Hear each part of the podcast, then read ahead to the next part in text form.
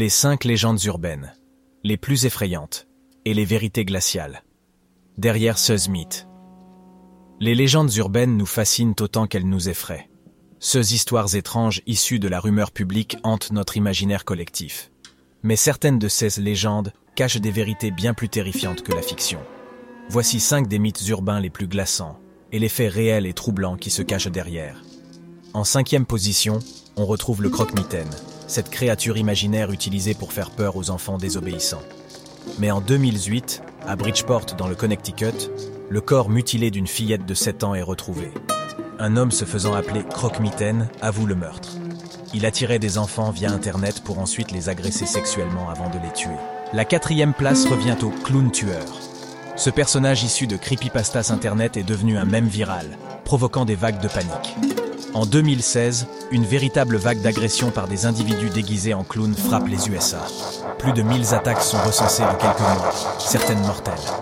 La légende numérique était devenue cauchemar bien réel. Sur la troisième marche du podium, on trouve la mystérieuse Max Headroom. En 1987, cette figure de fiction pirate deux chaînes de télévision de Chicago pour une intrusion aussi bizarre qu'inquiétante. L'affaire n'a jamais été résolue mais elle rappelle d'étranges cas bien réels de piratage TV, comme celui de Vrillon en 1977, où un extraterrestre présumé délivrait un message d'alerte aux téléspectateurs. L'effrayante légende du hachoir à viande se classe en deuxième position. Cette creepypasta raconte qu'un étudiant serait mort broyé dans une machine à désosser le bétail.